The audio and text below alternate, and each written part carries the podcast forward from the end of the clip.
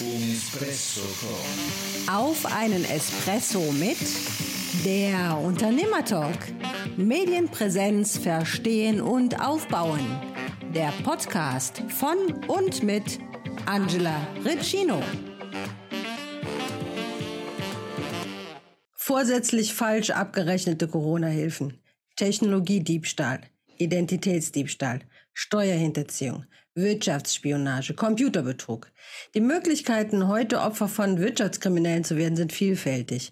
Nach der jüngsten Statistik waren um die 46 Prozent der Unternehmen weltweit in den vergangenen zwei Jahren mit Wirtschaftskriminalität konfrontiert. Allein in Deutschland lag der bekannte Schaden bei 2,4 Milliarden Euro. Heute habe ich eine Frau zu Gast, die sich darauf spezialisiert hat, diese Angriffe möglichst zu verhindern und, wenn es schon geschehen ist, die Täter ausfindig zu machen und zur Rechenschaft zu ziehen. Die Spezialistin für Betrugsprävention und Ermittlungen, Maja Preisig. Herzlich willkommen. Danke dir, Angela. Schön hier zu sein. Schön, freut mich sehr, dass du dir Zeit genommen hast dafür. Du bist Gründerin und Geschäftsführerin der BIS Protect GmbH mit Sitz in Hamburg. Das Unternehmen ist noch ganz jung, erst 22 gegründet und ihr habt schon alle Hände voll zu tun. Für wen und in welchen Fällen ist die BIS Protect die richtige Anlaufstelle? Ja, so sieht's aus. Ich habe äh, letztes Jahr die BIS Protect gegründet ähm, und damit auch den Schritt in die Selbstständigkeit gewagt, als eine ja von sehr wenigen Frauen und äh, für mich aber auch sehr wohl dabei. Und wir beraten insbesondere kleine und mittelständische Unternehmen zu allen Fragen rund um Betrugsprävention, aber halt auch, wie du gesagt hast, im Fall der Fälle ähm, wie ermittle ich, wer hat mich betrogen, welcher Schaden ist entstanden, welchen Schaden kann ich gegebenenfalls äh, wieder gut machen durch äh, Regulierungen, Versicherungen oder auch gegenüber einem möglichen Täter und wie schütze ich mich für die Zukunft vor Wiederholungen. Mhm. Was waren denn die jüngsten Beispiele, wo ihr im Einsatz wart, nur damit man sich mal eine Vorstellung davon machen kann? Ähm, unsere Fälle sind total unterschiedlich und äh, zum Teil auch sehr kreativ äh, seitens der Betrüger. Und das macht für mich auch den Reiz aus, äh, dort tätig zu sein. Jüngst haben wir ein großes Unternehmen, was Opfer von Zahlungsumleitungsbetrug geworden ist, vertreten. Das heißt, da hatten sich Cyberkriminelle in die Kommunikation, also in den E-Mail-Verlauf mit einem Kunden eingehackt und hatten sozusagen die ähm, letzte Rechnung abgeändert, dem Kunden erneut geschickt, allerdings mit einer ausländischen Bankverbindung, die natürlich nicht auf meinem Kunden lautete und haben dann tatsächlich dieses Geld abkassiert. Und als das Unternehmen diesen Schaden bemerkt hat, weil es nämlich immer noch auf die Zahlung gewartet hat, ähm, ja, da waren die Betrüger mit dem Geld natürlich über alle Berge hinweg und dann beginnt für uns immer die Arbeit. Was können wir noch retten? Was können wir sicherstellen? Auch in äh, Koordination mit den Banken, mit den Strafverfolgungsbehörden. Und wie kann man natürlich intern die Prozesse absichern, dass solche Fälle nicht wieder passieren? Mhm. Und wie ist das ausgegangen? Das ist ähm, zumindest für meinen Kunden sehr gut ausgegangen, weil das Geld äh, wieder beschafft werden konnte durch eine sehr, sehr schnelle Reaktion. Ja, in Betrugsfällen ist immer ganz wichtig, keine Zeit verstreichen zu lassen, sondern so schnell wie möglich zu reagieren, ähm, die betreffende Bank auch zu kontaktieren, auch die äh, Empfängerbank im, im Ausland und ähm, dort die Konten, äh, die vermeintlichen Betrugskonten sperren zu lassen für Auszahlungen. Das ist uns gelungen, relativ schnell. Und so konnten wir das Geld tatsächlich wieder zurückführen. Mhm. Ja, aber die, wie du sagst, ne, also die Voraussetzung ist, dass du es erstmal merkst und äh, ich, ich, sag mal, wenn man auf eine Rechnung wartet und je nachdem, was das für ein Kunde ist, machst du ja erstmal auch keinen Druck. Also das heißt, dafür streicht dann wertvolle Zeit. Ganz genau ähm, bis das auffällt, vergeht wirklich oftmals Wochen bis hin zu Monaten. Wie du sagst, wenn es ein Kunde ist, mit dem du langjährige Beziehungen pflegst, dann mahnst du nicht nach zwei Wochen die Rechnung an oder äh, ne, schickst da eine Erinnerung raus. Und bis das dann auffällt, dass das Geld nicht da ist, sondern an einen anderen Empfänger gesendet wurde, wie in diesem Fall, ähm, da hatten wir wirklich auch Glück und das war äh, ja manchmal ist das Glück dann aber auch auf der Seite des Guten. Das mhm. ist dann auch wichtig, dass man da äh, dann, wenn es auffällt, sofort reagiert und die notwendigen Maßnahmen einleitet. Ist das Unternehmen auf euch zugekommen oder wie ist die Verbindung entstanden? Ja, das Unternehmen ist auf äh, uns zugekommen, beziehungsweise direkt auf mich. Ich ähm, habe ja mit der Gründung auch äh, ganz stark an meinem LinkedIn-Auftritt äh, gearbeitet und versucht da immer ganz spannende Inhalte zu posten. Und, was ihr tut? Ja, also, genau, was wir tun und was wir auch so feststellen. Ich habe letzte Woche mal so einen gefälschten Ausweis tatsächlich ähm, gepostet, aus, auch aus einem Ermittlungsverfahren von uns, ähm, wo wir aber nur am Rande beteiligt sind, weil ich einfach dachte, hey, ähm, diese Aufklärung muss muss bei viel mehr Menschen stattfinden, was alles so möglich ist. Und ähm, ein Kommentar unter diesem Post war zum Beispiel, hey krass, was sich Betrüger alles einfallen lassen, wie viel Aufwand sie in Kauf nehmen, um zu betrügen. Und äh, natürlich, äh, denen geht es ums Geld. Und äh, wie jetzt beispielsweise bei diesem gefälschten Ausweis, da muss jedem klar sein, das kostet keine 100 Euro, keine 50 Euro, ja, sondern, sondern zugegeben billige Fälschung als Scan, die kriegt man ab 10 Euro, 25 Euro mit ein bisschen bessere Qualität. Und dann kann sich jeder selber überlegen, wo er damit durchkommen könnte und wie viel Geld er damit ergaunern könnte. Mhm. Ja. Und auf der anderen Seite die Unternehmen. Genau deswegen sind wir ja dafür da, um diese Awareness zu schulen. Ähm, die Unternehmen aus meiner Sicht müssen äh, auch viel mehr Maßnahmen ergreifen, um solche Möglichkeiten zu verhindern, dass es eben ähm, nicht so leicht ist für Betrüger an äh, Waren zu gelangen oder aber auch, wie ich jetzt letzte Woche einige Fälle gesehen habe bei meinen Recherchen, wo ähm, Kleinanzeigen-Accounts nachgeahmt worden und die Betrüger dann Accounts eröffnet haben und also von Reifen bis ähm, zu Drohnen, allen möglichen Elektronikartikeln, alles angeboten haben.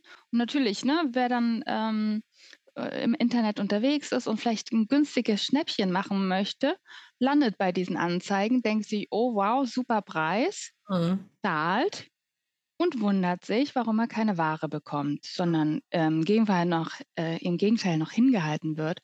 Und ganz spannend an der Sache fand ich auch, dass es Leitfaden gibt für die Betrüger quasi, wie sie sozusagen optimal die Opfer hinhalten. Ne? Also welche Ausreden sie dann äh, erfinden, damit die Opfer eben nicht den Fall zur Anzeige bringen, sondern immer noch denken, oh ja, es verzögert sich, das Paket kommt noch bestimmt, oh, äh, der und der Grund, das konnte nicht zugestellt werden. Alles klar, ich versuche nochmal. Also da gibt es wirklich Leitfäden, die darauf abzielen, die Opfer so lange wie möglich hinzuhalten. Und ich glaube, da muss einfach viel mehr Bewusstsein in die Köpfe der Menschen, aber auch der Unternehmer rein, sich dieser Gefahren bewusst zu machen. Denn ähm, ja, Betrugsprävention äh, kostet, aber Unternehmen, die nicht in die Betrugsprävention investieren, die haben einen viel höheren Schaden, ganz genau. Mhm. Genau, das ist ein gutes Stichwort. Also ähm, BIS macht Prävention, ähm, Aufdeckung, Ermittlung, Verfolgung. Also wir haben jetzt gerade eigentlich über Ermittlung, über Aufdeckung und Ermittlung gesprochen, aber äh, die erste Stufe ist das Thema Prävention. Am Ende steht dann die Verfolgung. Vielleicht kannst du noch mal was zur Prävention sagen. Was ist denn Prävention, Anti-Fraud-Management insgesamt? Was ist das genau? Ähm, sehr guter Punkt und sehr richtig. Wir wünschen uns immer, dass es der erste Punkt ist. Meistens ist es tatsächlich in der Realität so, dass erstmal ein Schaden passiert sein muss, dass ein Unternehmen bereit ist, in die Prävention auch zu investieren. Und genau dafür sind wir auch da, weil wir äh, genau aufzeigen für jedes Unternehmen, jede Branche, wo sind die spezifischen Betrugsangriffsrisiken? Welche Mittel, welchem Wege hätte ich als Angreifer dieses Unternehmen ähm, zu schädigen? Äh, welche, welche Fraud-Muster könnten ähm, dazu beitragen, einen Schaden zu verursachen? Und da gehen wir ganz stark auf die Prozesse ein des jeweiligen Unternehmens, natürlich auf alles, was, was Geld kostet, wo Geld Geldflüsse, aber auch Datenflüsse unterwegs sind. Gibt es denn so typische Punkte, die bei, bei, vielen Unternehmen ähnlich sind, also wo man, wo so äh, einfach sensible Angriffspunkte sind? Dort, wo Geld fließt, ist immer ein, Betrug, ein hohes Betrugsangriffspotenzial. Ne? Also klassische Buchhaltung, Umleitung von Zahlungen. Wenn die dann auch begünstigt wird durch einen internen Mitarbeiter, ähm, dann kann auch recht schnell recht hohe Schadensbeträge entstehen. Mhm. Aber wir schulen auch die Mitarbeiter mit ähm, ja, Präventionsschulungen, indem wir eben, wie beispielsweise mit den Ausweisfälschungen, äh, aufzeigen, welche Risiken bestehen, wie einfach es ist, einen Ausweis zu fälschen, aber wie einfach es eigentlich auch ist, eine Fälschung zu erkennen und adäquat zu reagieren.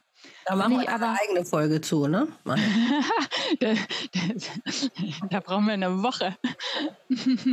Wenn ich als Unternehmer meinen Mitarbeitern die Möglichkeit gebe, ähm, Betrugsangriffe zu identifizieren, dann habe ich schon einen großen Schritt getan, weil dann setze ich sie, versetze ich sie auch in die Lage, adäquat zu reagieren und eben diesen Betrug zu verhindern. Und das ist, das ist mir so wichtig, weil damit so viel Schaden verhindert werden könnte mit vergleichsweise wenig Aufwand. Mhm. Ähm, ab dem 17.12.23 äh, ist das sogenannte Hinweisgebersystem Pflicht ähm, in allen Unternehmen ab 50 Mitarbeitern. Wie bekannt ist das denn? Also mit jedem, mit dem ich spreche, ist das, glaube ich, äh, kaum bekannt.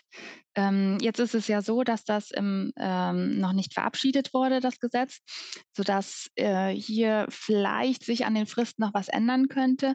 Aber der Tenor ist klar und äh, Deutschland ist ja aufgrund der EU-Richtlinie auch verpflichtet, eine solche äh, Gesetzgebung zu erlassen. Das heißt, sie wird früher oder später kommen. Und ich wünschte mir natürlich, es bräuchte nicht so eine Gesetzgebung, aber Fakt ist da auch, dass ähm, die Großzahl, die, die, die, der Großteil der Wirtschaftskriminalitätsfälle aufgedeckt wird durch interne Hinweise oder aber Hinweise von extern. Das heißt, so ein Hinweisgebersystem macht für die Unternehmen total viel Sinn, weil sie dann natürlich auch die Gelegenheit bekommen, Missstände intern zu verfolgen, aufzuklären, ohne dass es vielleicht gleich über die Presse läuft. Also hier hat man als Unternehmen durchaus auch eine Chance. Und ich wünsche mir, dass ähm, viele Unternehmen das wahrnehmen, auch wenn jetzt das Gesetz noch nicht verabschiedet ist und sich darauf vorbereiten, weil es auch ganz viel mit der Unternehmenskultur zu tun hat. Mhm. Wenn ich als Unternehmer es schaffe, oder Unternehmerin, ne, also das möchte ich dazu sagen, das ist äh, mir natürlich besonders wichtig, wenn ich es als Unternehmer schaffe, ähm, eine Unternehmenskultur zu schaffen, die für Integrität steht, wo Mitarbeiter keine Bedenken haben müssen, dass sie Missstände melden können und ansprechen können und dafür nicht zur Rechenschaft gezogen werden, sondern man sich gemeinsam darauf besinnt, wie man diese Missstände zum Nachteil des Unternehmens oder einzelner Mitarbeiter äh, oder auch Dritter abstellen kann. Dann ähm, sind diese Hinweise natürlich umso wertvoller. Und äh, ja, wir wollen doch alle eine Unternehmenskultur, in der wir geschätzt werden, in denen respektvolles Arbeiten miteinander und integres Verhalten einfach auch wichtig ist und auch vorgelebt wird. Ich habe das noch nie verstanden, die Diskussion darüber, warum äh, das grundsätzlich ein Problem ist, äh, solche Dinge anzusprechen. Also wie wie einfach die entgegengesetzte Reaktion sein kann, dass die Menschen, die auf Missstände hinweisen, äh, zur Rechenschaft, wie du sagst, gezogen werden. Ich, also, erschließt sich mir immer noch nicht das Problem. Ja, in Deutschland, glaube ich, gibt es diese generelle Abneigung. Da wird ja oft Hinweisgeber auch gleich mit Denunziantentum gleichgesetzt. Ähm, und das bekommt natürlich so einen Anstrich, den ich, den ich ebenfalls nicht verstehen kann, ne? weil, weil ich genau weiß, wie wertvoll Hinweise sein können, eben die Aufdeckungsspanne zwischen einem Betrugsfall und der Identifikation zu verkürzen. Weil Mitarbeitende, die die geneigt sind, äh, zu Wohle des Unternehmens Missstände zu melden und au aufzudecken und ähm, natürlich dann auch abzustellen, äh, tragen ganz erheblich dazu bei, dass der Schaden eben nicht so lange andauert und der dementsprechend auch geringer ausfällt. Also von daher, äh, ich sehe es wie du und aus Amerika ähm, ja, schwappt ja diese Welle auch, auch als eine Selbstverständlichkeit herüber. Das ist seit Jahren etabliert.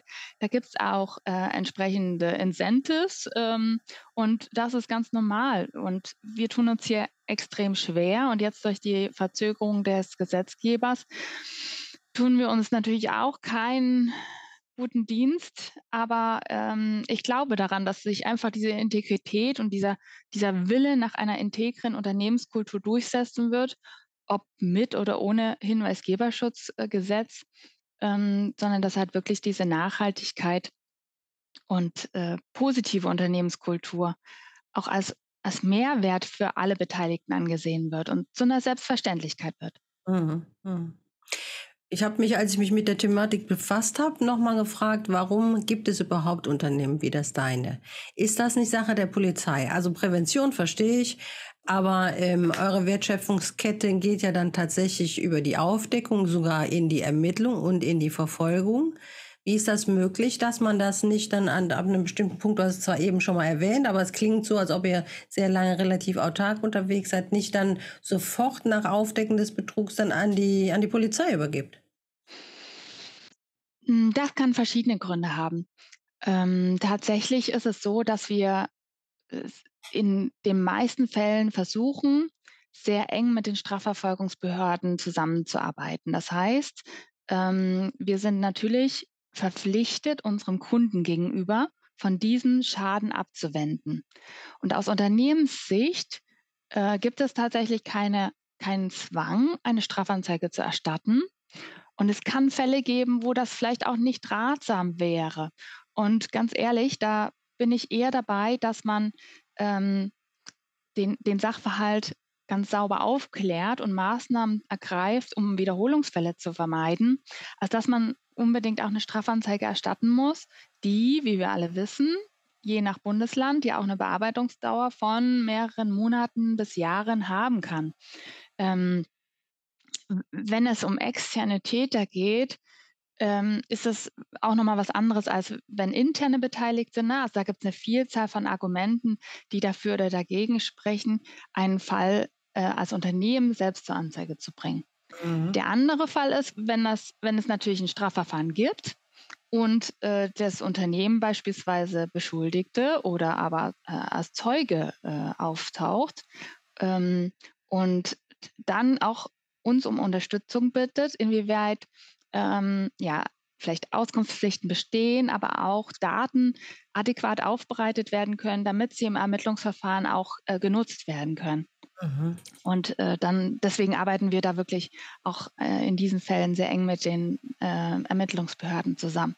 Fakt ist aber auch, dass äh, die Dunkelziffer der Straftaten, die nicht zur Anzeige gebracht sind, extrem sind. Also ich glaube, das BKA selbst hat äh, zum Ende des letzten Jahres von über 80 Prozent Dunkelziffer gesprochen. Also wenn man sich das ausmalt, wie hoch der vermutete echte Schaden ist für die Unternehmen, dann ist das einfach der Wahnsinn. Und ähm, zusammen mit dieser Überlastung auch der Strafverfolgungsbehörden muss man sagen, also ich bin dankbar für jedes Unternehmen, was Missbrauchsfälle und Kriminalitätsfälle versucht intern aufzuklären, soweit wie das natürlich als, äh, als Nicht-Strafverfolgungsbehörde möglich ist. Ne? Also da, da sorgen wir auch dafür, dass wir äh, keinerlei Kompetenz, Kompetenzen überschneiden.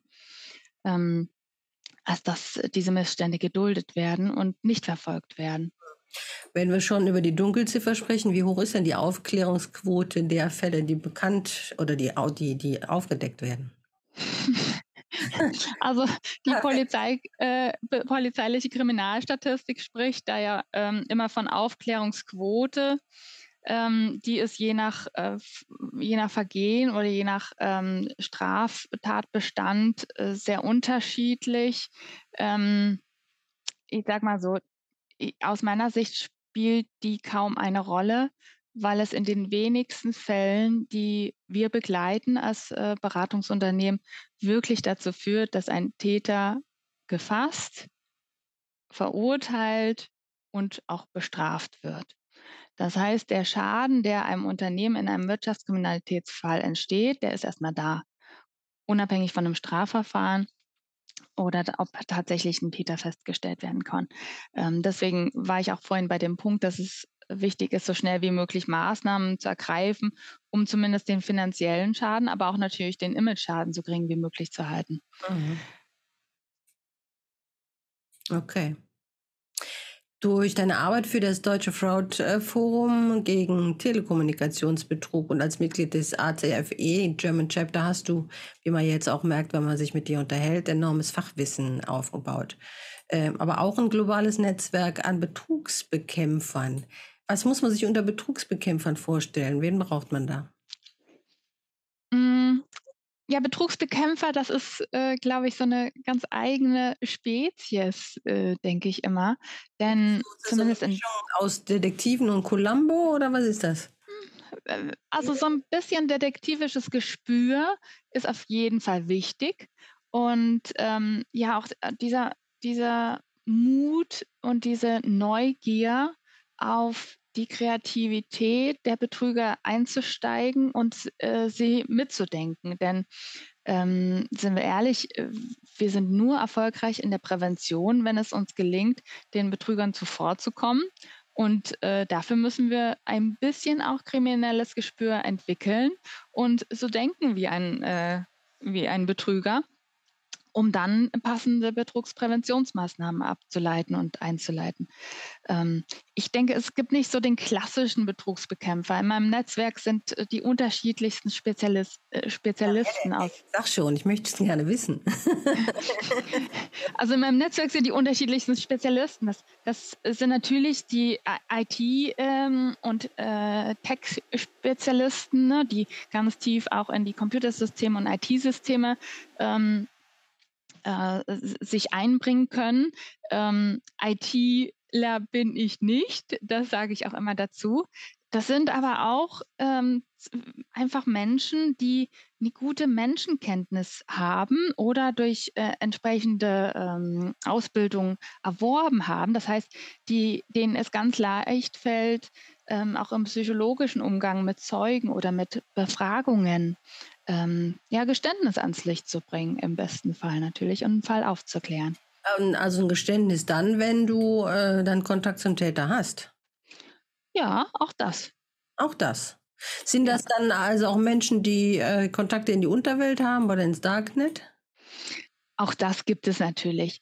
Ähm, Darknet ist ja immer so ein, uh, Achtung, äh, ne, ähm, dunkle Welt, die dunkle Seite de, des Angebotes und was es da nicht alles gibt. Und das muss ich auch sagen, es gibt im Darknet einfach alles. Und du kannst alles im Darknet kaufen, von den einfachen Ausweisfälschungen bis hin zu Auftragsmorden, bis hin zu ähm, Mailware und äh, Schadsoftware die äh, dann auf dein äh, entsprechendes System konfiguriert werden. Also es gibt alles und es gibt auch die entsprechenden Dienstleister dafür. Ne? Also du musst heutzutage nicht mehr programmieren können, um eine Schadsoftware im Umlauf zu bringen, sondern du brauchst eigentlich nur noch den Dienstleister, der das alles für dich übernimmt. Dann gibt es einen ITler, der das Ding programmiert hat. Dann gibt es einen Vertriebler, der das entsprechend anpasst und äh, verbreitet. Und so gibt es äh, ja auch dort auf dieser, äh, ich sag mal, dunklen Seite der Macht Aufgabenteilung und jeder macht das, was er am besten kann. Tatsächlich ist es aber so, dass viele dieser Angebote auch im Clear Web oder über soziale Medien äh, verfügbar sind. Und ich glaube, diese Gefahr äh, verschließen sich auch noch sehr viele Menschen. Ähm, denn wenn ich so sehe, was die Medienkompetenz unserer äh, Kinder und Jugendlichen anbetrifft, dann äh, ja, wird mir manchmal Angst und Bange, ähm, denn da habe ich noch nicht so viel von Datenschutzverständnis äh, oder auch ähm, ja, Medienkompetenz in Hinsicht auf Betrugsprävention festgestellt. Ja, wo soll das auch vermittelt werden? Ne? Also das wäre vielleicht wirklich interessant, das in der, in der Schule durchzunehmen, aber es, es ist ja niemand da, der es wirklich vermittelt. Also wo soll es herkommen? Ja, definitiv. Es äh, gibt ja diverse Ansätze, aber so ein so ein grundlegendes Wissen ist, ähm, äh, ist einfach, wird, wird heutzutage nicht vermittelt. Das, da gebe ich dir leider völlig recht. Das mhm. macht es auch so, so traurig, ähm, weil da aus meiner Sicht viel mehr Aufklärung äh, getätigt werden müsste. Also wenn ich jetzt äh, die letzten Tage zurückdenke, wie viele Anzeigen äh, ich gefunden habe von diesen Kleinanzeigen, verschiedene Angebote, die einfach gefälscht waren, wo so viele Leute reinfallen. Und äh, wir machen uns tatsächlich die Mühe und melden die auch den Anbietern, wenn uns sowas auffällt, einfach aus einer, ja, aus einer Gewissenssituation heraus. Wir haben natürlich absolut nichts davon, aber ich habe immer das Gefühl, man muss es den Betrügern auch nicht einfacher machen als notwendig. Mhm. Aber es sind so viele und es wird den Betrügern an vielen Stellen so leicht gemacht, dass sie mir viel mehr Aufklärung und viel mehr Verständnis für eben auch diese Seite und diese äh, betrügerischen Angebote wünschen würde. Hm. Man sieht es ja im Übrigen, also da sollten wir jetzt nicht nur Kinder und Jugendliche bashen, man sieht es ja auch in der Reaktion der Erwachsenen, zum Beispiel auf deine Posts in LinkedIn, wie die Leute reagieren. Also wie erwachsene Menschen reagieren und sagen, krass, hätte ich nicht gedacht oder, ne? Ja. Also, du, du hast ja eine regelmäßig eine, eine Reihe, glaube ich, der Fraud Fact, ne? Genau. Und äh, greifst da immer wieder heikle Themen auf. Also es lohnt sich auf jeden Fall, da mal reinzugucken. Klammer auf, Klammer zu.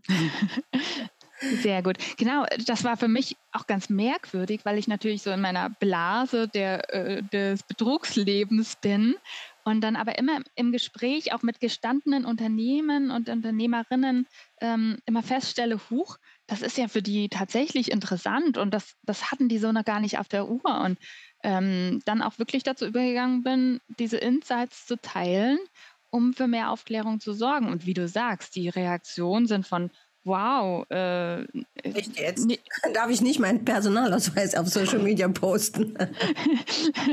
ja, genau. Also äh, bitte keine Ausweisdaten äh, per WhatsApp äh, oder äh, in sonstigen sozialen Medien äh, verschicken, versenden. Aber das ist natürlich auch so, ne? Diese, die Betrüger spielen ja mit, der, mit dem Vertrauen ihrer Opfer.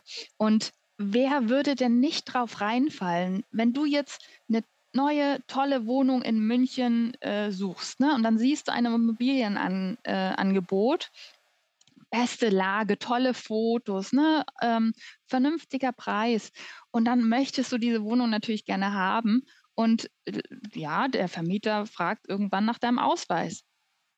Wer würde den denn dann nicht per E-Mail oder halt auch auf den kurzen Weg über soziale Medien verschicken.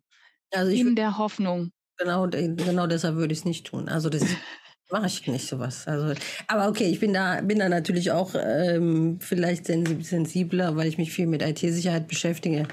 Äh, deshalb komme ich da nicht auf solche Dinge. Aber in der Tat ist es so. Ich kann das also absolut. Also Betrüger spielen immer mit den Nöten der Opfer. Ne? Und ähm, wer dringend eine Wohnung sucht oder wie gesagt ein tolles Angebot äh, auf den Kleinanzeigenanbietern ähm, sucht und findet, dann ist man natürlich eher mal geneigt, auch seine Bedenken über Bord zu schmeißen und äh, sämtliche Sicherheitsvorkehrungen äh, außer Acht zu lassen. Ja, ja. Ja gut, aber es nützt ja nichts, ne? den Kopf dann auszuschalten und nur, nur aus äh, Sehnsucht nach dem tollen Haus oder nach Sonst ja, Gründen. definitiv. Also es ist einfach wichtig, da immer noch mitzudenken. Ne? Ganz genau. Sag mal, warum bist du denn nicht zu, also du bist ja offenbar äh, fasziniert von dem Thema äh, Management, das merkt man ja auch.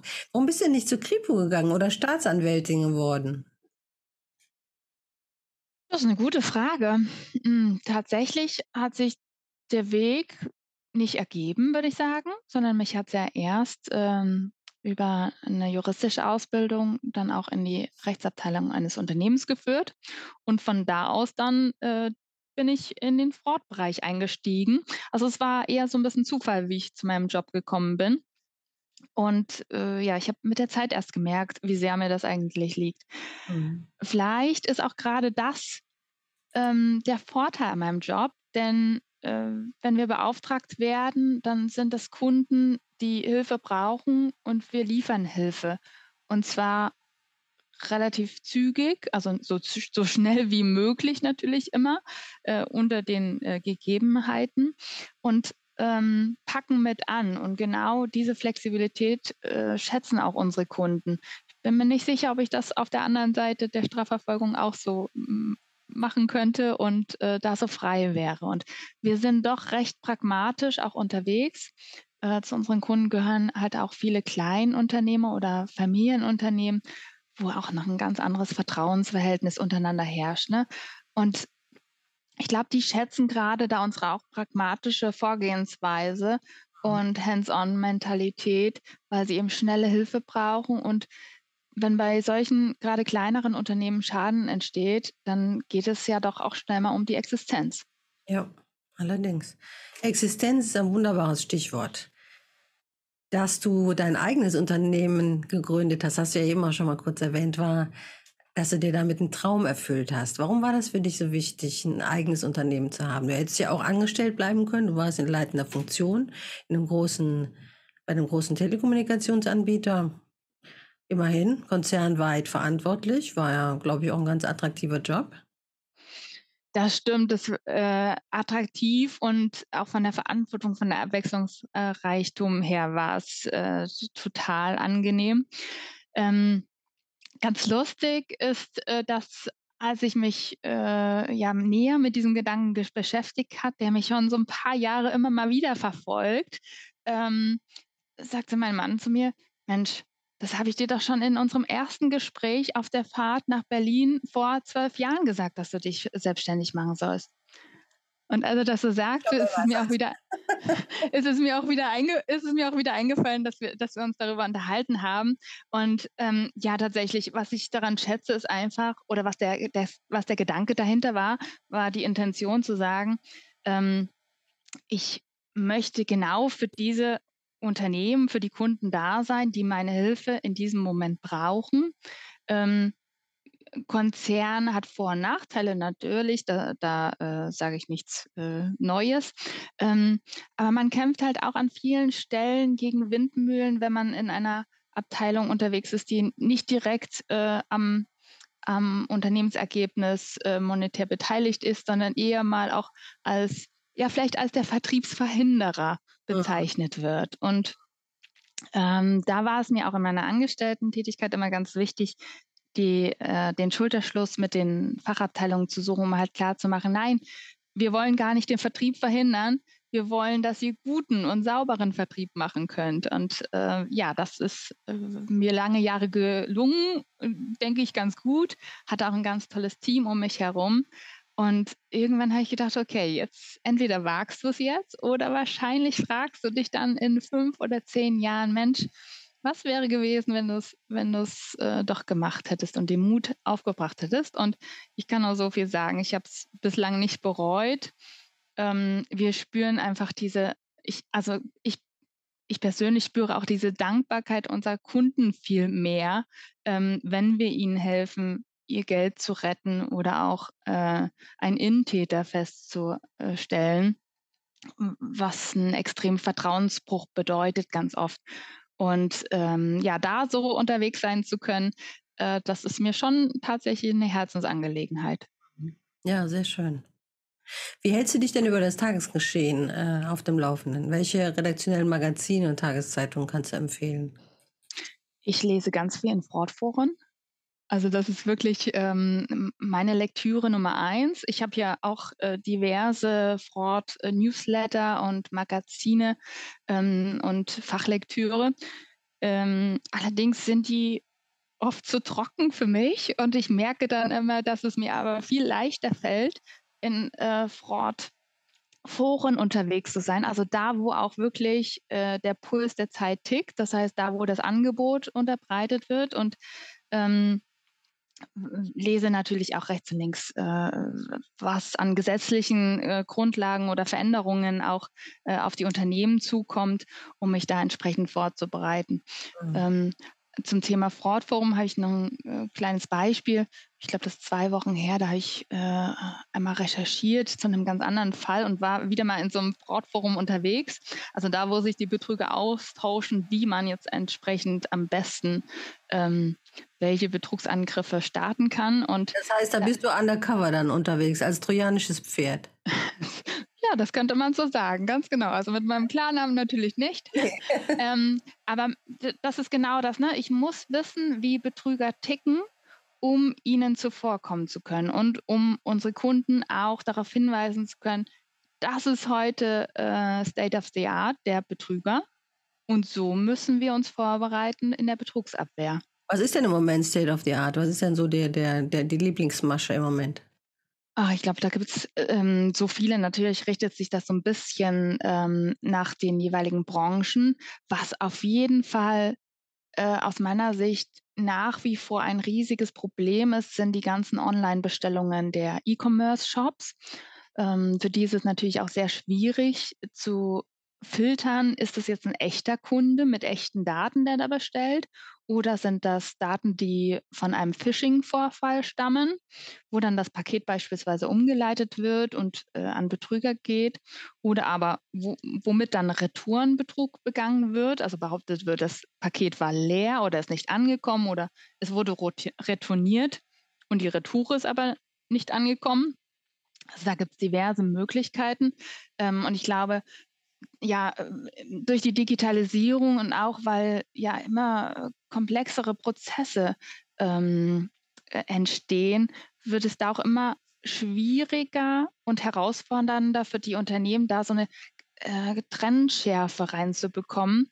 Was lehne ich ab wegen Betrug und was ist vielleicht einfach nur ähm, ein riskantes Kundenverhältnis? Mhm. Mhm. Und da ist es natürlich auch wichtig, sich technische Unterstützung zu, zu holen. Das haben die großen Anbieter selbstverständlich, aber die kleinen Online-Shops machen das meistens manuell oder prüfen dann tatsächlich auch noch von Hand ähm, und fordern irgendwelche Nachweise nach.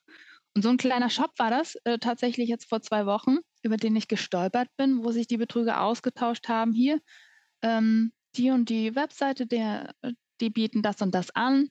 Da geht gerade gut. Äh, so und so musst du vorgehen, das musst du behaupten, darüber besorge ich mir gerade alles. Das heißt, du hast dann aber die Möglichkeit, dann diese Webseite oder diesen Shop dann zu warnen? Das habe ich auch gemacht tatsächlich. Ich habe mir das angeguckt und habe gedacht, okay, ähm, mal, mal, schauen, was ich so finde, ob ich das auch für valide halte. Ne? Was äh, tatsächlich muss man dazu sagen, es gibt natürlich auch in der Welt der Betrüger äh, viele Betrüger, also die sich quasi untereinander betrügen. Und ähm, äh, dem anderen natürlich auch nicht äh, nichts gönnen und äh, selber das Geschäft äh, übernehmen wollen. Ne?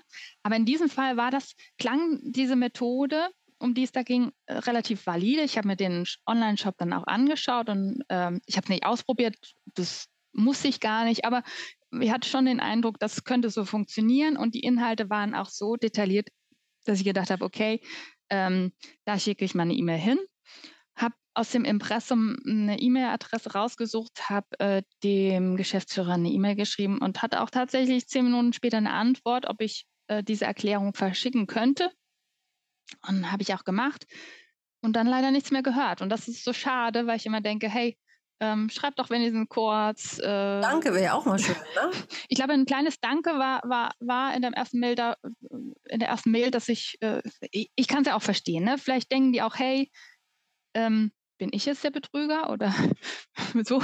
Aber spätestens, ne? ja. spätestens, nachdem ich die Methode äh, geschickt hatte, äh, ist hoffentlich klar geworden, dass ich nur beste Absichten hatte. Und ja, dann ist es natürlich auch schön, wenn man was zurückbekommt und auch so eine Rückmeldung hört nach dem Motto, oh ja, äh, danke äh, fürs Aufmerksam machen. Wir haben hier wirklich eine Häufung, die wir uns bislang nicht erklären konnten und jetzt wissen wir das. Äh, oder nein, hat sich auch als nicht valide herausgestellt. Ne? Kann natürlich auch sein, aber mhm.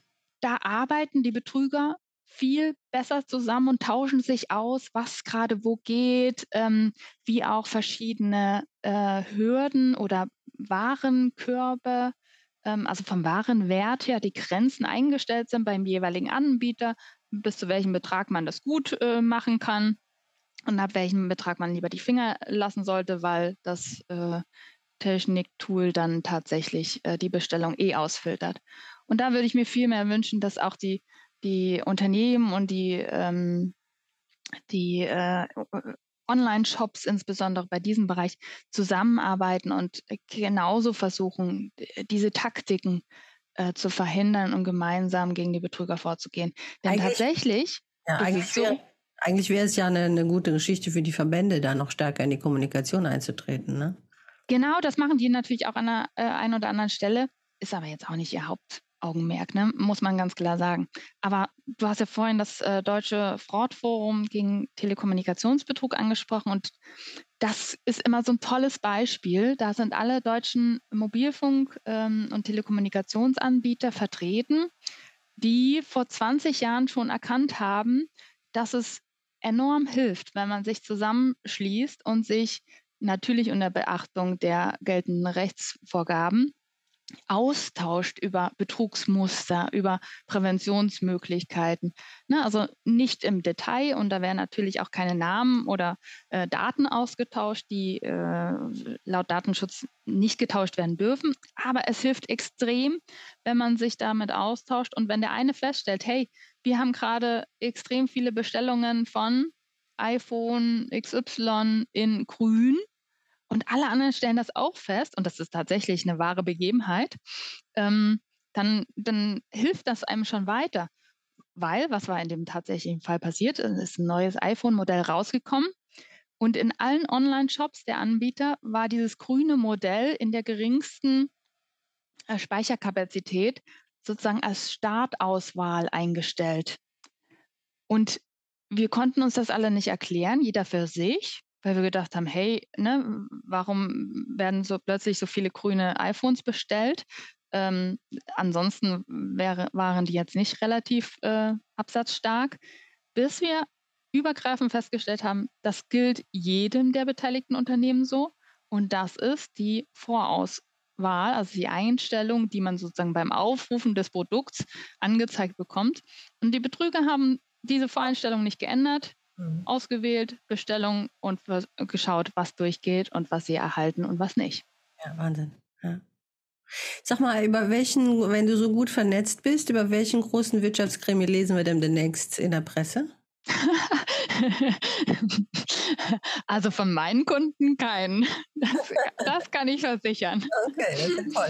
Ja, vielleicht sind das ja demnächst deine, deine zukünftigen Kunden. Dann gucken wir mal, halten wir mal die Augen auf. Wie machst du denn auf dein Unternehmen aufmerksam? Du hast ähm, eben schon von deinen Aktivitäten auf Social Media und LinkedIn erzählt. Äh, was hat dich denn bis jetzt von der Pressearbeit abgehalten? Die Zeit. Einfach nur die Zeit. Ähm, ja, es gibt viele Dinge, die ich irgendwo auf der, äh, auf der Agenda habe, auf dem Zettel habe, unter anderem natürlich der Podcast mit dir. Ähm, den können wir jetzt abhaken. Aber ich bin viel auf ähm, Veranstaltungen unterwegs, wo ich das Gefühl habe, da macht es Sinn, ähm, auch aufzuklären oder äh, entsprechend auch mit Vorträgen unterwegs oder Keynotes, um mal sozusagen auf die dunkle Seite der Macht zu entführen. Mhm. Und mit so ein paar Beispielen halt auch die Teilnehmenden kurz mal in die Welt der Betrüger zu entführen. Ähm, äh, ansonsten, ja, ähm, arbeite ich auch an den Veröffentlichungen und äh, Beiträgen zu aktuellen Betrugsfällen.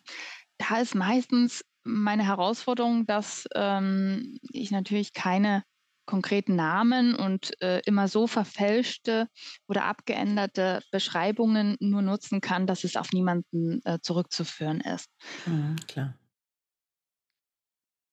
So, meine liebe Maya, also ich fand es wahnsinnig interessant. Ich würde am liebsten noch viel mehr Beispiele hören. Es, äh, es prickelt so richtig, ganz toll. Aber leider müssen wir zum Ende kommen. Drei Tipps für Unternehmen, die fürchten, Opfer eines Betrugsangriffes geworden zu sein. Also wer das Gefühl hat, er wurde in seinem Unternehmen hm, betrogen, dem raten wir immer erstmal Ruhe zu bewahren und äh, so weit wie möglich äh, und soweit wie das selber möglich ist, auch die Fakten zu sammeln und dann die Sachlage zu bewerten.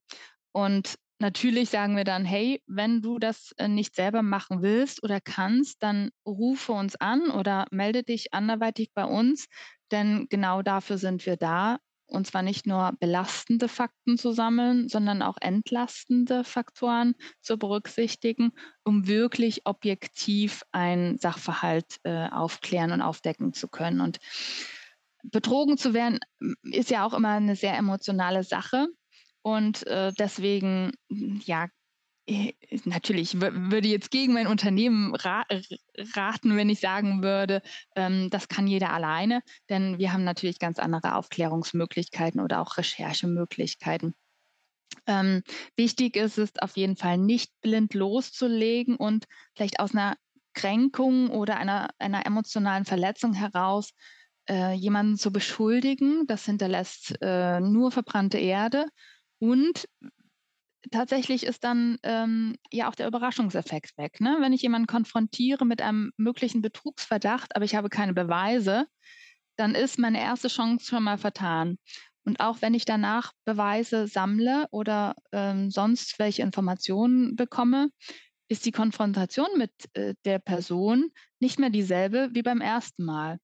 Und deswegen ist der oberste Tipp einmal erstmal Ruhe bewahren und dann sachlich äh, Fakten sammeln und die Sachlage bewerten, Experten hinzuziehen, wo es Sinn macht und ähm, auch schauen, wo es notwendig ist, gegebenenfalls Strafverfolgungsbehörden oder auch öffentliche Meldungen, zum Beispiel bei Datenschutzverstößen, abzugeben. Mhm. Waren das drei? Ja, das waren drei. Liebe Maya Preisig, ganz, ganz herzlichen Dank für dieses spannende Gespräch. Und wer weiß, äh, beim nächsten großen Wirtschaftskrimi sprechen wir uns vielleicht nochmal. Sehr gern, Angela. Vielen Dank für die Einladung. Sehr gerne. Alles Gute. Tja, und das war's auch schon wieder mit Auf einen Espresso mit der Unternehmertalk von und mit Angela Recino. Schaltet auch das nächste Mal wieder ein, wenn es wieder heißt Medienpräsenz verstehen und aufbauen. Alle Shownotes zu dieser Folge findet ihr wie immer unter dem Podcast. Danke schon an dieser Stelle für Fragen und konstruktive Kommentare. Freut euch auf meinen nächsten Gast. Ich freue mich auf euch. Bis bald, eure Angela.